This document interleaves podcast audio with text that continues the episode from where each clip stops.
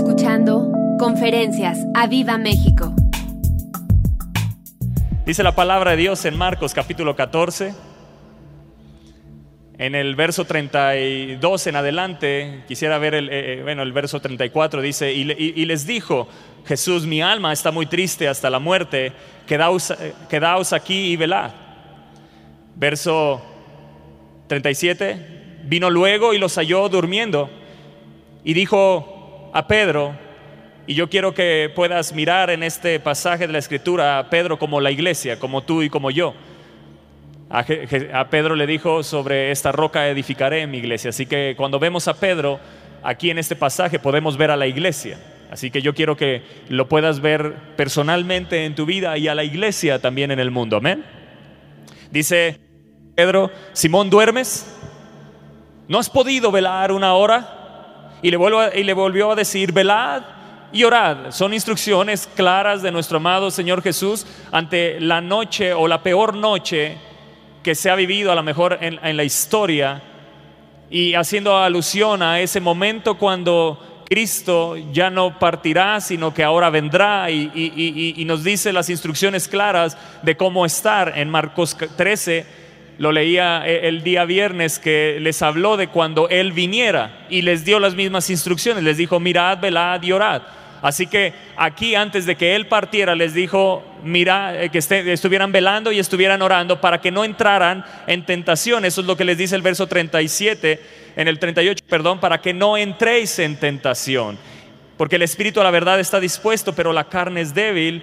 Y otra vez fue y oró diciendo las mismas palabras y al volver verso 40, otra vez los halló como durmiendo. Dos veces dice los halló durmiendo, verso 37, y en el verso 40 los halló durmiendo. Creo que en esta segunda parte, hablando de que Cristo viene por segunda vez.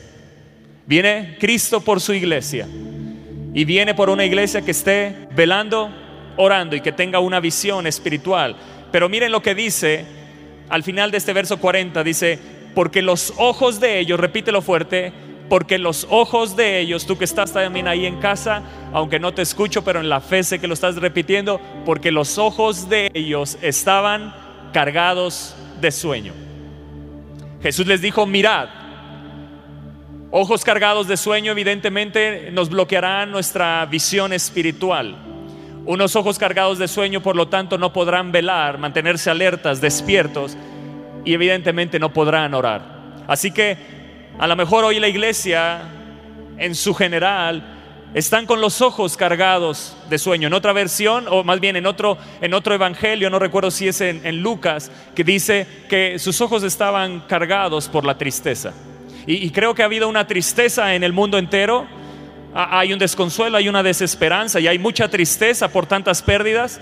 Y a lo mejor la misma tristeza y ese espíritu de tristeza ha invadido, esas tinieblas han invadido y a lo mejor tienen tus ojos cargados de sueño, pero hoy tienes que tomar una decisión, levantarte y resplandecer de nuevo bajo la luz de Cristo. Estar velando y estar orando, que la vida de oración arda, que, que, te mantengas como un vigilante sobre tu casa, sobre tu vida, sobre tu espíritu sobre todo estar velando y mantenernos alertas y despiertos ante los ataques y las tentaciones, porque la única forma de eh, contrarrestar las tentaciones del enemigo será velando y orando. Ahí nos dio la clave, porque tentaciones seguiremos teniendo, seguirá habiendo tentaciones, la tentación no se irá, a Jesús fue tentado, tú serás, seguirás siendo tentado, pero ¿cómo te encontrará? Velando y orando, te encontrará despierto y en oración para que no entres en tentación. O puede ser que ya hemos entrado en tentación. A lo mejor hoy la iglesia podemos escuchar tantas cosas y, y muchos que han entrado en la tentación, en la tentación de ir a reinar por encima de los árboles, de ser prominentes, de poner sus intereses por encima de los principios de la palabra. Y estamos viendo que, eh, eh, que, una iglesia que está entrando en una tentación. Velar y orar, dijo, dijo Jesús. No velar, amada iglesia, te lo decía el viernes, es el presagio del pecado de traicionar a Jesús, de desertar en la vida cristiana y el camino que Él nos ha encomendado y abandonarlo de abandonar nuestras convicciones por abrazar intereses personales, de abandonar la obra de Dios, la cual nos fue encomendada por cualquier baratija que el mundo te ofrece, abandonar tu llamado por seguir seducciones baratas que te ofrece este mundo y abandonar al Espíritu Santo por ir a reinar sobre los árboles, como dice jueces capítulo 9. Abandonar el aceite, la dulzura y abandonar el mosto que nos da, que es un símbolo del Espíritu Santo. Aquello que Jesús dijo, les conviene que yo me vaya porque si yo no me voy no les enviaría al consolador, uno igual a mí, un paracletos. Así que el Espíritu Santo nos lleva a Jesús y el Espíritu Santo es el que nos guía a toda verdad. El Espíritu Santo es el que nos hace mantenernos alertas y despiertos, pero cuando lo abandonamos, entonces caemos en un letargo espiritual. Nuestros ojos empiezan a cargar de sueño. Ojos cargados de sueño habla de discípulos, de creyentes que se han rendido a la comodidad del sueño, del sueño espiritual, a lo mejor en este tiempo que estuviste conectándote desde casa, te acomodaste y, ya no valoras las transmisiones. A lo mejor en un inicio decías, wow, qué padre, pero conforme fue pasando el tiempo, el fuego se apagó porque dejaste de velar y de orar. Pero hoy el Espíritu de Dios te dice, vuélvete a levantar, vuélvete a, vuelve a resplandecer y, y, vuélvete a encender, vuélvete a avivar. Esa palabra, yo dormía, pero mi corazón velaba. Velar significa avivarte. Y Dios desea que nos mantengamos con un fuego encendido, como aquellas vírgenes de esa parábola, esas vírgenes prudentes que su lámpara está ardiendo continuamente para no entrar en tentación. Los ojos cargados de sueños son armas que están adormiladas. Y esas almas adormiladas entonces son almas que son fácilmente tentadas. El adormecimiento, escucha bien iglesia, te mantiene insensible a la dirección de Dios, te mantiene insensible al sacrificio de Jesús y te mantiene insensible a la necesidad que está a tu alrededor. Ya no más miras tus intereses y cómo tratar de protegerte ante las tinieblas que se ciernen y los enemigos que se ciernen. Buscas cómo protegerte y ya no ser luz, sino ser resguardado y no entrar en conflicto cuando Cristo te dice, reconóceme delante de la gente, porque todo aquel que no me reconozca y me niegue, yo lo negaré delante del Padre.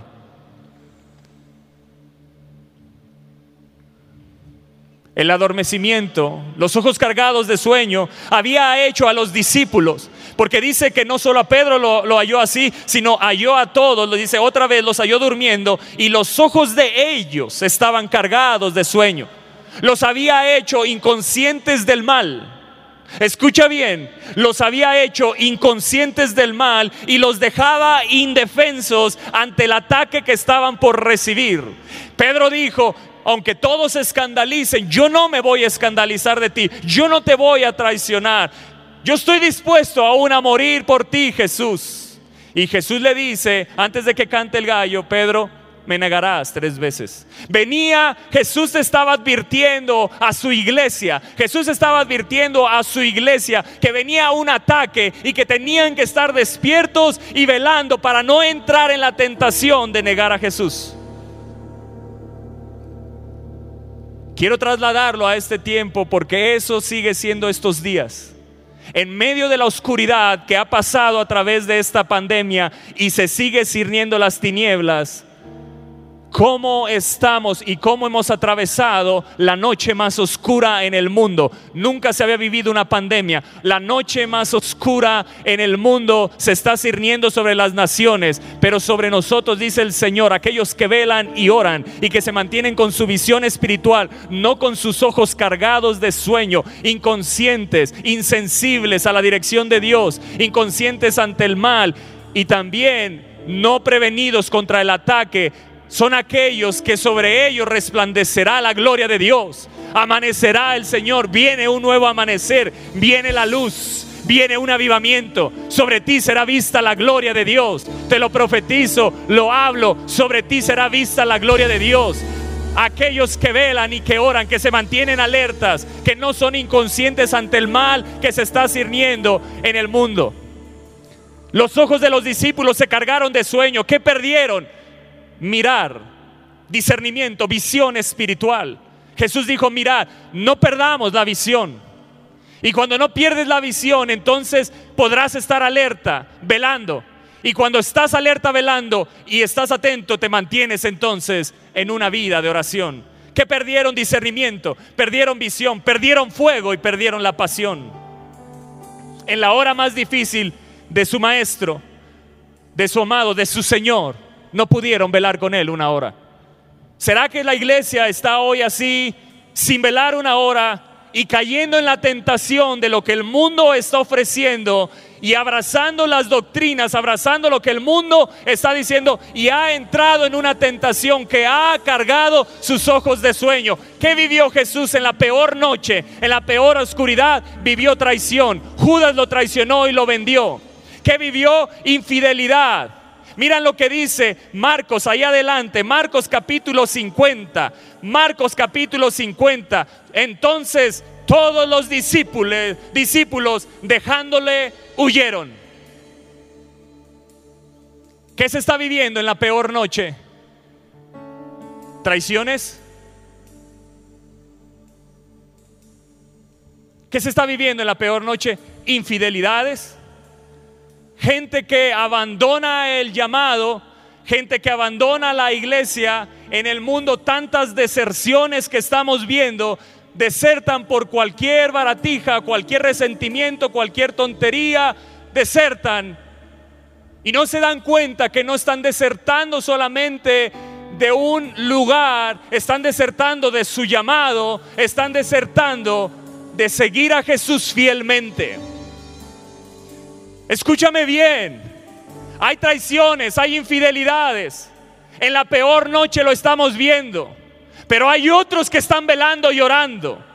Hay otros que están velando y orando. Y sobre ellos, dice Dios, amanecerá la gloria de Dios. Es la amada iglesia sobre la cual Él va a resplandecer.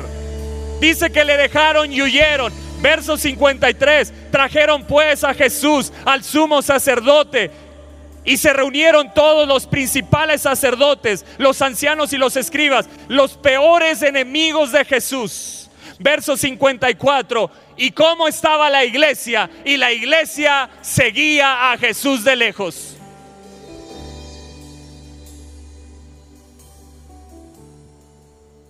Amados, en la peor noche tenemos que estar más cerca de Jesús que nunca. Porque si no, entonces te encontrarás traicionando, te encontrarás desertando, te encontrarás en infidelidad, espiritual, desertando al llamado que Dios te ha dado. Así lleves un año, dos años, quince años o treinta años de cristiano. Estamos viendo deserciones. ¿Por qué? Porque el trigo y la cizaña crecen juntos, dijo Jesús. Pero en un momento serán separados. Y puede ser que hoy hayas crecido con gente estaba hablando en el mundo y otras naciones, o a lo mejor tú estás aquí, hayas crecido con gente, pero de repente uno desertó y tú te quedaste. La cizaña y el trigo están siendo separados. Jesús lo dijo, no lo dije yo, Jesús lo dijo. Y Él separa y prueba tu fidelidad. ¿A quién? A Cristo. Yo he tenido que ser probado en amistades en mi vida y tengo que decidir seguir la obra de Jesús o mi deseo almático. No hay de otra. No hay medias tintas, iglesia. O eres frío o eres caliente, pero a los tibios Él los vomitará de su boca. Porque el tibio cree que Dios le habla, pero puede estar lejos de su llamado. No, no es así. No se puede vivir así.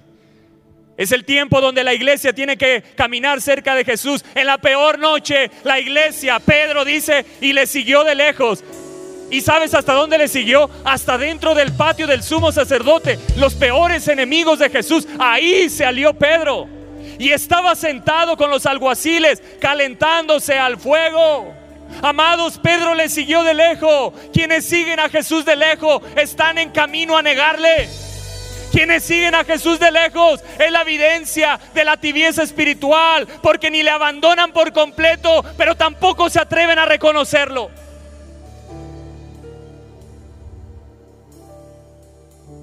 Qué silencio. Yo sé que esta palabra es necesaria para este tiempo, iglesia. Esta palabra es necesaria para este tiempo. Espero que lo tomes como un bálsamo sobre tu cabeza, porque que un justo nos corrija nos hará un favor y será como un bálsamo. ¿Me entiendes? Es el Espíritu de Dios corrigiendo para que en la peor noche no desertemos. Para que en la peor noche, porque esto solo fue un ensayo, Escucha bien, esto solamente es un ensayo de lo que viene. Cosas peores vendrán. Pero Jesús dijo, mirad, velad y orad. Haga eso, iglesia, y te mantendrás encendido en fuego. Te mantendrás enamorado. Que cuando yo venga, te pueda encontrar velando. Que te pueda encontrar no durmiendo, ni tus ojos cargados de sueño, sino con una visión espiritual encendida. Tus ojos como una antorcha, mirando lo que otros no ven, viendo lo que otros no miran pero mirando lo espiritual para caminar hacia tu llamado. Seguir a Jesús de lejos es, es abandonar el privilegio de ser llamado discípulo de Jesús. ¿Qué estaba abandonando Pedro? El honor más grande que tenemos, ser llamado discípulos de Jesús, iglesia. ¿Cuántos discípulos de Jesús hay aquí? ¿Cuántos discípulos de Jesús hay aquí? Amados, Tienes el honor más grande para caminar en esta tierra. Tienes el honor más grande para caminar en esta tierra. Que puedas caminar con orgullo. De decir, soy un discípulo de Jesús. Que no va a desertar. Que no va a traicionar. Que no le negará.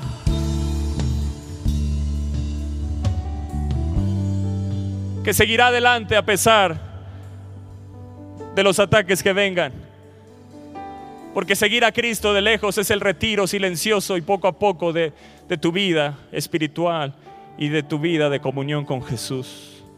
Seguir a Jesús de lejos es seguir un método que satisface nuestra conciencia, siguiendo a Jesús y a la vez salvar nuestra reputación al hacerlo de lejos. Hay muchos que están más interesados en salvar su reputación como un Saúl que le dijo a Samuel, solo te pido una cosa, reconóceme delante de todos los ancianos. Pero había perdido al Espíritu, había perdido su llamado, había perdido la unción. Porque hay algunos que están buscando más su reputación, sus intereses personales, sean cuidados, que el honor de ser llamados discípulos de Jesús. ¿Qué sucede en la noche más oscura? Que estamos viendo gente que sigue a Jesús de lejos. Gente que sigue a Jesús de lejos. ¿Y qué sucedió con Pedro? Dice el verso 54. Y Pedro le siguió de lejos hasta dentro del patio del sumo sacerdote y estaba sentado con los alguaciles, y estaba sentado.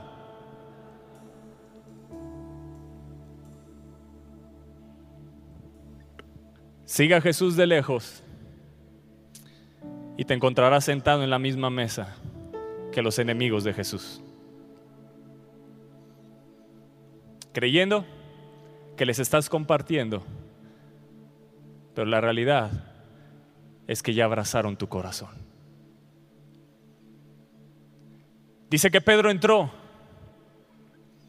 sentándose con los alguaciles y dice, y calentándose al fuego.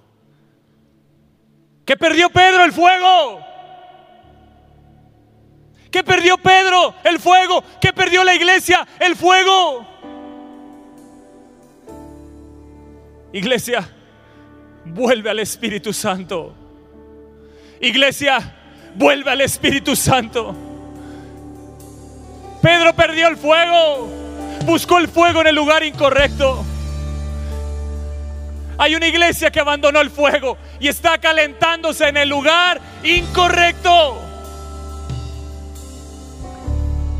Pedro se sentó con los enemigos de Cristo, con los enemigos de su maestro, con los enemigos de su amado.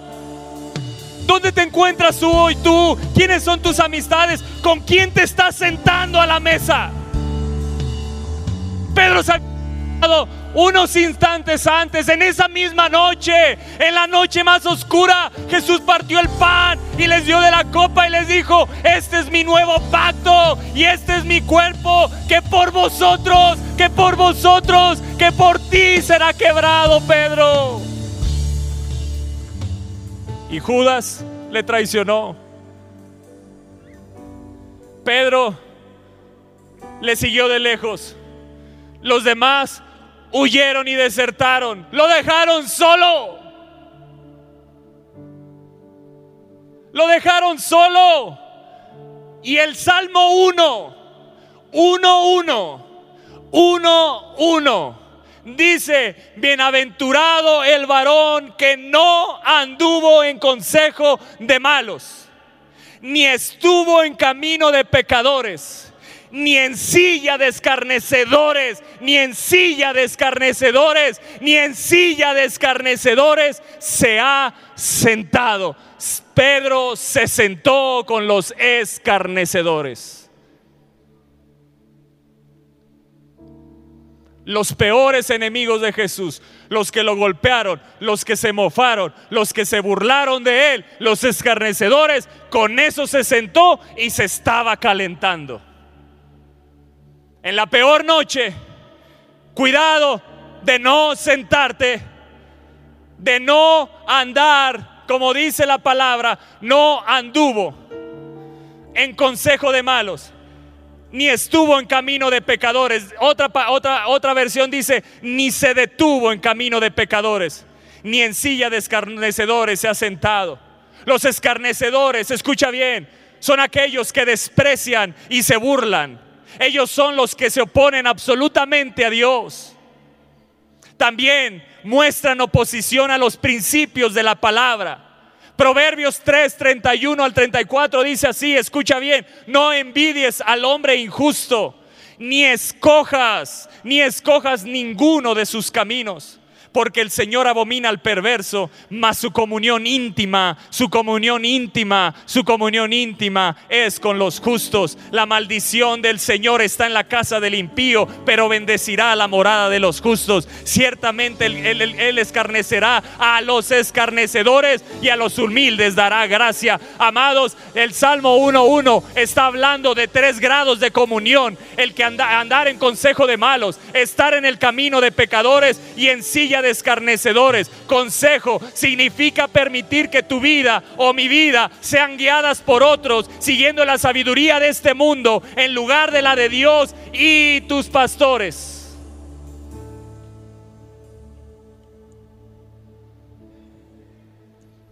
¿Dónde está recibiendo consejo? Escucha bien lo que dice el Salmo 1.1. Ni anduvo en consejo de malos ¿Por qué la palabra de Dios no lo dice de esta manera? Bienaventurado el hombre que anduvo en el consejo de sabios. ¿Sabes por qué? Porque tú puedes andar en consejo de sabios, pero también andar en consejo de malos. Y dice la palabra que es bienaventurado el que no anduvo en consejo de malos.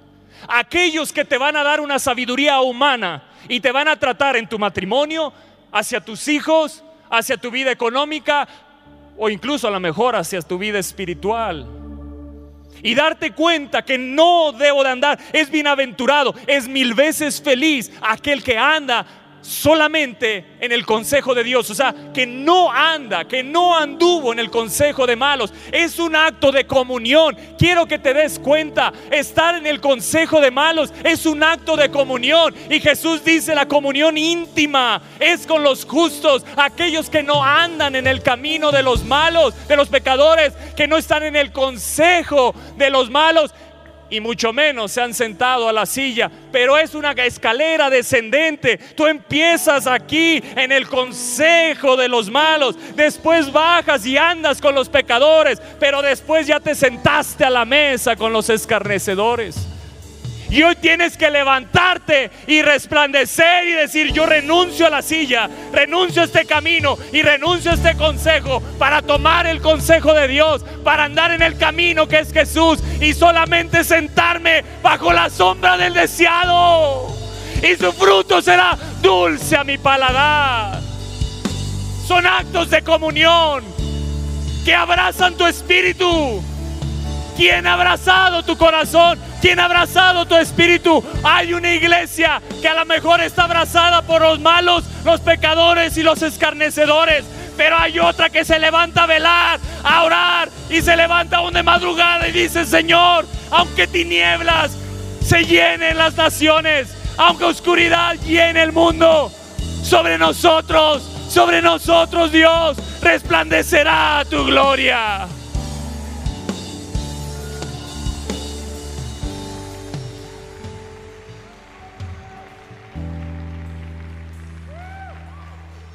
Salmo 1.1 habla de comunión y de comunión íntima. El que anduvo en consejo de malos, andar guiados por la sabiduría de este mundo en lugar de la de Dios y sus ministros. Cuídate de aquellos que te dicen, no es necesario que te congregues. Cuídate de aquellos que desertan de la iglesia. Cuídate de aquellos que andan diciendo, yo escucho la voz de Dios. No, no pasa nada, no pasa nada si no te congregas. ¡Ey, cuídate de ellos! El que anduvo en consejos malos, porque después te encontraré caminando con pecadores y después te, te encontraré ya sentado en la silla de los escarnecedores. Camino significa este estado de comunión, significa estar en el mismo sendero de aquellos que pecan habitual y lamentablemente. Y silla significa tener el mismo punto de vista que el escarnecedor. Wow. Dios nos libre estar en cualquiera de esos tres niveles. Yo solo quiero estar sentado bajo la sombra del deseado. Esa es la iglesia, es la amada. Bajo la sombra del deseado me senté. Y su fruto es tan dulce que no me gusta ni el consejo de los malos, ni el camino de los pecadores, y mucho menos la silla de los escarnecedores yo ya tengo una silla en la mesa del rey y esa no la voy a abandonar. Hay una silla en la mesa del rey. Yo no me quedaré parado, yo me sentaré con él, comeré con él y él conmigo. Él me lo dijo, ábreme la puerta de tu corazón, Toño, y entraré a él y comerás conmigo y yo contigo. Eso es lo que él te dijo. No lo sueltes, no lo abandones. Vuelve a amar a Jesús como aquel primer día.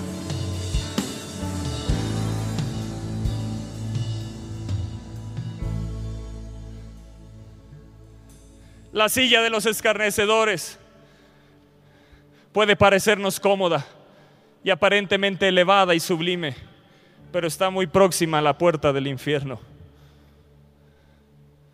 Huyamos de ella. Iglesia, levántate y resplandece. Levántate de esa silla y resplandece. Mira con quién convives. Mira con quién has convivido en semanas anteriores. Mira con quién te has sentado a la mesa. Amados, mira con quién te has sentado a la mesa. Mira lo que has hablado, mira lo que te han dicho, mira lo que te han susurrado. Cuidado si, te han dicho, mira tus pastores, mira sus errores. Cuidado porque te vas a encontrar un día fuera de estas puertas. Cuidado de lo que estás escuchando. Y aquellos que señalan que tengas un fervor para callar las bocas y decir, yo me mantendré fiel y leal a lo que Dios me ha llamado. Por lo tanto, me mantendré fiel a los hombres de Dios. ¿Me estás entendiendo? Cuida con quién convives. Te lo vuelvo a decir y que se te graben estas palabras. Bienaventurado es el que no anduvo en consejo. No anduvo en consejo. No caminó con pecadores y no se sentó a la silla. Es un descender. Y la vida del justo, amada iglesia, dice la palabra, es aquella que va en ascenso hasta que el día es perfecto. ¿Cuál es el día perfecto? El día que Él venga. El día que Él venga. Que encuentre una iglesia despierta, velando y orando, con una visión espiritual clara de, de las cosas por venir, para no caer ni entrar en la tentación. Amados, amados, Aunque te parezca sublime la silla de los escarnecedores, suéltala, porque muchos están vendiendo sus principios, están vendiendo, oh, están vendiendo, están vendiendo sus principios por cualquier plato de lenteja. El Salmo 1 nos habla de un descender para aquellos que siguen a Jesús de lejos, que no velan y abandonan la oración. Dice, no anduvo en consejo de malos. El concepto de anduvo, escucha bien, ese concepto de anduvo no es un simple andar es el sentido de dirección, de escoger o elegir por propia voluntad ese camino. Cuidado, ni estuvo en camino de pecadores. Ese concepto de estuvo va mucho más allá de un simple estar, iglesia.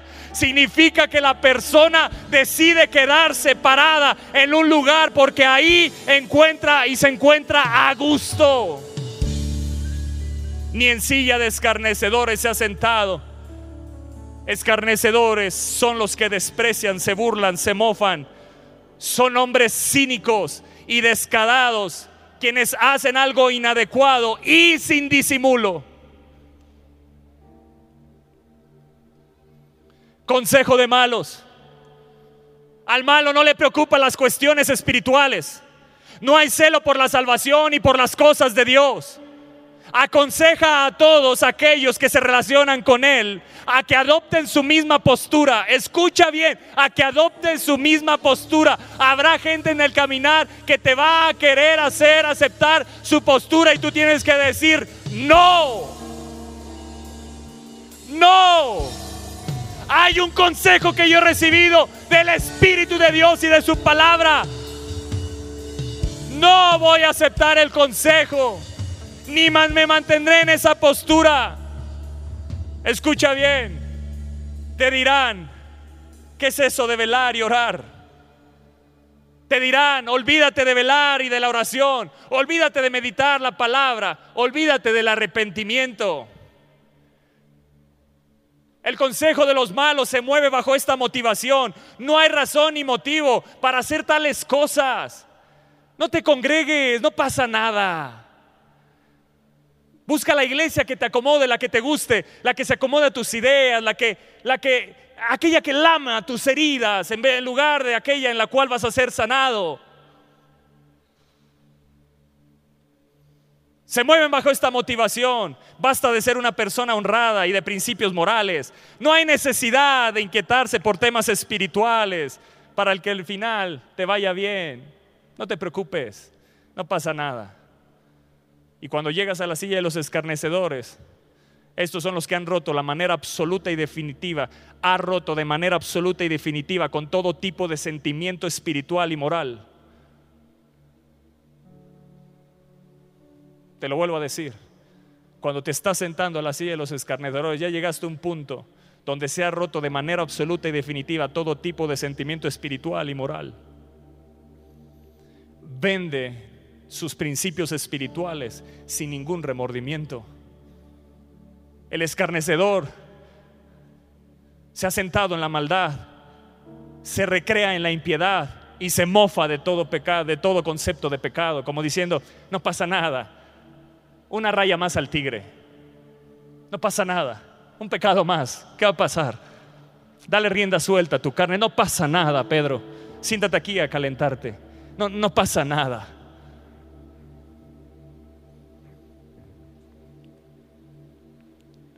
Son aquellos que su conciencia se ha cauterizado hasta el punto que lo único que cree es aquello en lo que no cree. Te lo vuelvo a decir. Su conciencia se ha cauterizado a tal punto que lo único que cree es aquello que no cree. Abandonó su creencia en la palabra y en los principios de la palabra. Aquello que creía es lo que ya no cree. Dios nos libre. Y que si hoy estamos en esa silla, nos levantemos y vengamos de nuevo bajo la sombra del deseado. Para que su fruto vuelva a ser dulce a tu paladar. Abandonaste el fruto, las delicias, su presencia, su palabra, meditar en ella de día y de noche y todo lo que harás prosperará. Es lo que habla el Salmo 1, pero lo principal es el verso 1.1 Bienaventurado el hombre que no anduvo en consejo de malos, ni, ni, en camino de pecadores, ni en silla de escarnecedores se ha sentado. Amados, la silla de los escarnecedores es la ambición de mando. Es la ambición de mando, los apetitos de gloria humana. Este es un virus contra el cual no, no, ponemos tanto esmero y nos daña al punto de vender nuestras propias convicciones y negar a Jesús y alejarnos por completo. Amados, hay virus peores que el coronavirus. ¿Y sabes qué veo? Una iglesia que atiende más a la vacuna para librarse de este coronavirus y el virus del pecado, de la rebelión. ¿Qué tanto has tratado con ella? ¿Qué tanto has tratado en tu corazón? Aquella, la, la murmuración, la queja, aquello que te está apartando de la vida espiritual, aquello que te ha apartado de la comunión verdaderamente estás buscando la cura para tu vida, acercándote al sanador, al médico de médicos que es Jesús, para que sane tu vida del verdadero virus que te destruye y que te aleja de Dios para siempre. Verdaderamente estás poniendo atención en tu vida espiritual. Yo espero que haya una sonrisa detrás de ese tapabocas. Porque yo creo en una iglesia que va a levantarse y resplandecer que no va a vender sus principios por cualquier baratija y por cualquier plato de lentejas, que no se va a vender por cualquier cosa que el mundo les ofrezca, porque lo que hoy creen y los que creen en Jesús seguirán creyendo hasta el último día de su vida, que no se sentarán en la silla de los escarnecedores, ni se calentarán con ellos. Amados, bienaventurado, bienaventurado el hombre que no anduvo en consejo de malos, ni estuvo en camino de pecadores, ni en silla de escarnecedores, se ha sentado. Pedro se sentó a calentarse bajo el fuego de los enemigos de Jesús. Y cuando hemos llegado hasta el extremo de encontrar calor entre los enemigos de Jesús, estamos preparados para el siguiente paso, negarlo.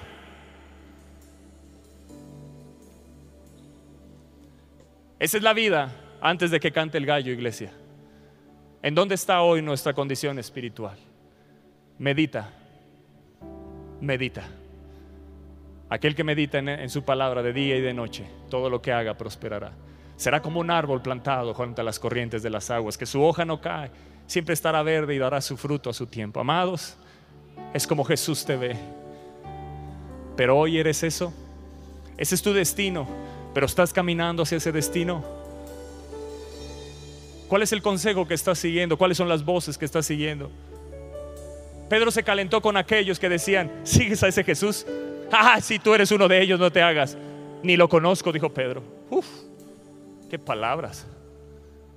Señor, líbrame que un día me encuentre diciendo esas palabras. Yo lloraba cuando leía eso. Señor, yo no quiero llegar hasta el punto donde diga no te conozco. Y dice la escritura en Lucas, creo, o en Juan, no recuerdo. Jesús alzó la mirada y lo miró y Pedro lloró amargamente. Esa mirada que le decía Pedro, de verdad no me conoces, pero yo sí te conozco a ti. Volveré, volveré antes de que cante el gallo y te daré una segunda oportunidad. Vemos a Jesús después volviendo y dice, antes del amanecer, estaba Pedro pescando. Les dijo, hijitos, ¿no tienen algo que comer? Y yo creo que en ese momento cantó el gallo. Yo creo que en ese momento cantó el gallo. Y se acerca Jesús a Pedro y le dice, Pedro, ¿me amas?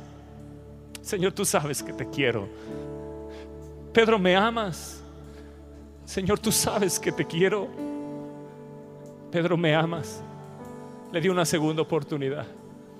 Apacienta mis ovejas, Pedro te vuelvo a retomar. Y yo creo que escuchó el canto del gallo y hubo un arrepentimiento y Pedro no volvió a ser el mismo cuando vino el Espíritu. Y ahí hay una segunda oportunidad para ti, para decirte, vuelve a caminar conmigo, pero ya no más de lejos, cerca de mí, bajo mi consejo, bajo el camino que soy yo, y siéntate conmigo a la mesa a compartir, a compartir el pan y beber de la copa. Siempre hazlo en memoria de mí.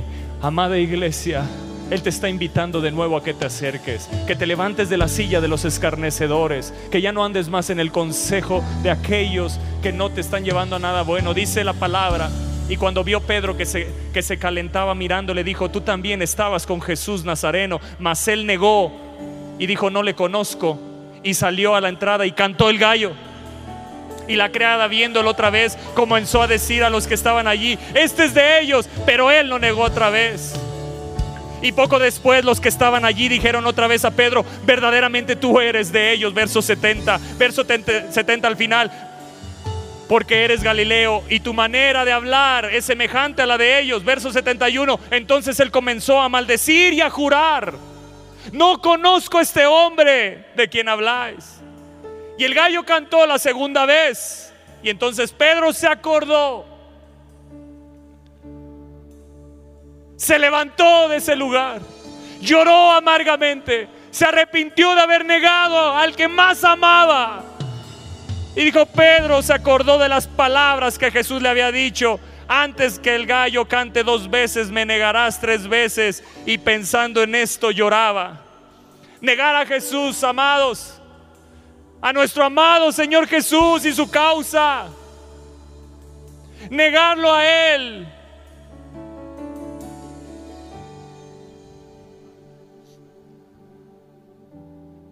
Es caminar en la cobardía en la que caminan los demás. Es ser del común denominador y no ser de los valientes y esforzados. Nuestro amado Señor Jesucristo y su causa, escucha bien, siguen sufriendo mucho daño hoy por la cobardía de sus seguidores. Negamos a Cristo no solo como Pedro, por medio de su lengua, también podemos hacerlo nosotros con nuestros pies y con nuestra conducta. Cuando nuestros actos concuerdan más con los enemigos de Cristo que con su palabra y su enseñanza, eso es una negación directa de Jesús.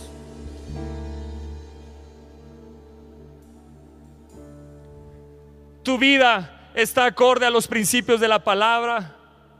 Cuando te sientas a la mesa, te estás calentando bajo un fuego incorrecto. Estás buscando el fuego en un lugar incorrecto. Es un fuego que te dura un momento y después vuelves a sentir que estás frío, que estás alejado.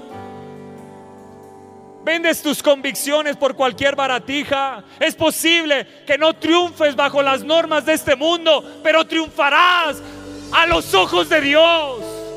Y eso es más importante. Deja de buscar triunfar a los ojos del mundo y triunfemos a los ojos de Dios. Agrademos a aquel que nos llamó para ser sus discípulos. Sacrificas ocasionalmente lo eterno en altares temporales. Cuando nadie te ve, hay algo o alguien que cautiva tanto tu corazón que haces un lado a Dios para deleitarte en ello. Tenemos que ser radicales, como dijo Jaime. Y radical significa ser extremoso, que no modera, que no se modera o no guarda medio, eh, no, no guarda medio en afectos o acciones, sino que declina o da en extremo. Pero hay un significado que me gustó más. Es ser intransigente. Que no consiente en parte con lo que no cree justo, razonable o verdadero. Es soportar, admitir o permitir una cosa que no gusta o que va en contra de los principios de uno mismo. Eso se llama transigir. Yo quiero ser radical, un intransigente que no transige con aquello que Dios dice no. El canto del gallo, iglesia, es la voz de Dios llamándote a arrepentimiento una vez más. El canto del gallo despertó a Pedro de su letargo espiritual y lo llevó a reflexionar. Una mirada de Jesús bastó para transformarlo hasta lo más profundo. Una mirada que le decía, de verdad no me conoces, Pedro. Una mirada de compasión, una mirada de dirección para llevar a Pedro a retomar su dirección correcta. Una mirada de gracia que lo llevó a arrepentirse. Amados, la palabra de Dios dice en Efesios 5:14, por lo cual dice la escritura, despiértate tú que duermes y levántate de los muertos y te alumbrará Cristo. Despiértate tú que duermes, levántate de los muertos y te alumbrará Cristo. despiértate tú que duermes, levántate de los muertos y te alumbrará Cristo. Dios desea una iglesia que se mantenga mirando, velando y orando para que no entremos en tentación. La tentación que las tinieblas están trayendo sobre todo el mundo y eso incluye a la iglesia. Pero nosotros, nosotros que amamos a Jesús y que tenemos una encomienda a ir a ser discípulos, tenemos una mayor responsabilidad, no ser desertores de aquello que creemos y en quien hemos creído. Por eso dijo Pablo, yo sé bien en quién he creído. Yo sé bien en quién he creído. Yo no voy a vender mis principios por cualquier baratija. Yo no voy a seguir mis intereses personales. Yo quiero que los intereses de Dios ardan en mi corazón. Yo no voy a andar y me dispongo y hago una resolución en mi corazón. No andaré en el consejo de malos. No estaré en el camino de pecadores ni en la silla de escarnecedores. ¿Te has sentado en la silla de aquellos que escarnecen a tus pastores? Yo te digo, levántate de ahí en el nombre de Jesús. ¿Te has sentado en la mesa de aquellos que son enemigos de tus pastores? Levántate de esa mesa en el nombre de Jesús.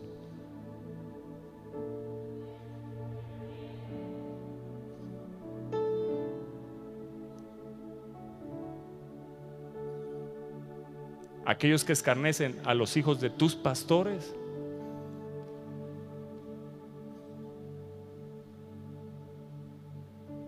Se tiene que decir y se dijo.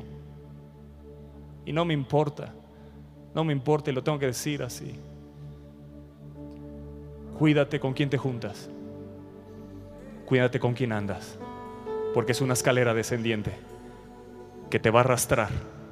Y el día de mañana, el día de mañana, ya no podré ver tu cara aquí.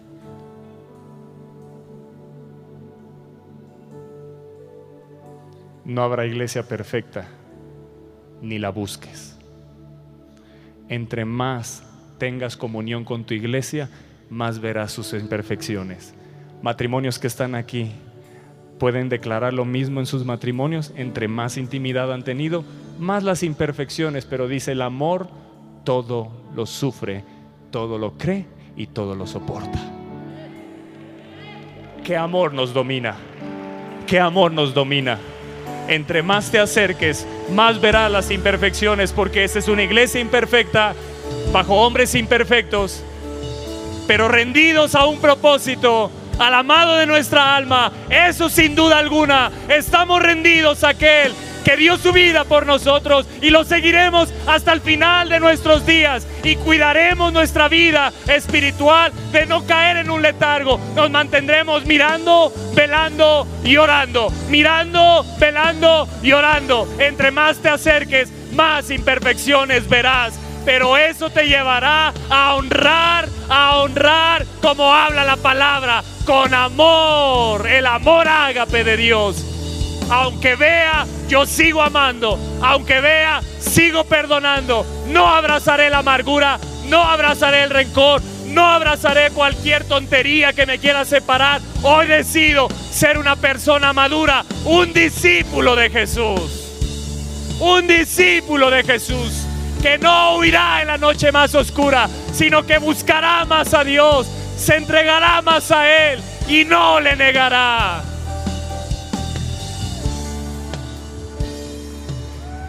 Esto, iglesia, solo se logra pegados al Espíritu Santo. Pedro no tenía el Espíritu y dijo, aunque todos se escandalicen, yo no lo haré. Pero cuando vino el Espíritu, hasta de cabeza murió crucificado porque dijo, no soy digno de morir como mi amado Señor. Wow. Si el Espíritu de Dios está en ti, en ti, en cuántos está aquí, yo quiero ver en cuántos está aquí. ¿En cuántos está el Espíritu de Dios aquí? Que tus acciones me lo demuestren. Y yo soy responsable de demostrarte con mis acciones que el Espíritu de Dios está en mí. Yo soy responsable de mostrarte a ti que el Espíritu de Dios está en mí. Y si en algo te he fallado, perdóname, no soy perfecto ni lo seré. Como tú no lo eres, y aún así te amaré.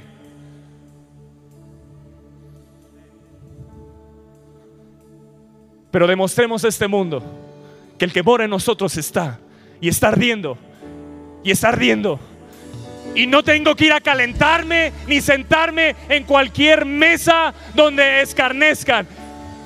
Cuando tengo un árbol de vida donde puedo sentarme y su fruto es dulce a mi paladar. Si el Espíritu de Dios está en ti, demuéstralo con tus acciones, demuéstralo con tu fidelidad, demuéstralo con tu lealtad, demuéstralo con tu honra, demuéstralo porque Él nos guía a toda verdad, Él guía a toda verdad. No tengo que buscar el consejo afuera cuando hay consejo espiritual adentro. Sigue al Espíritu de Dios, camina con los ungidos, no te apartes, no niegues ni reniegues. Bienaventurado el hombre, bienaventurado el hombre que no anduvo en consejo de malos, ni en camino de pecadores, ni en silla de escarnecedores se ha sentado. Hay una silla para ti y para mí en la mesa del rey, por siempre y para siempre. Que tengo que sentarme con escarnecedores. Yo me quiero sentar con los que aman a Jesús, con los que aman al Espíritu, los que me van a dejar de su aceite y yo dejaré del mío, que sanará su alma y los edificaré. Con ellos me quiero sentar, con ellos me quiero sentar, con los que dicen yo voy a seguir a Jesús hasta la muerte. No por una convicción carnal, sino por la convicción que trae el Espíritu.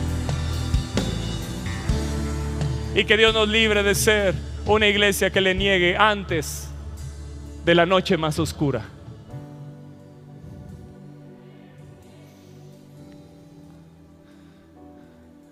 No te sorprenda las deserciones que verás en la vida cristiana en el mundo, no te sorprenda. Está escrito. Pero determínate a no ser uno de ellos. Eso es lo que te quiero decir hoy. Determínate a no ser uno de ellos.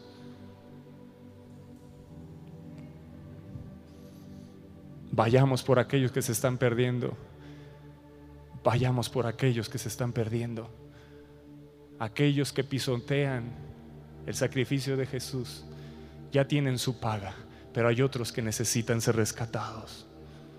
Vayamos por ellos. Vayamos por ellos.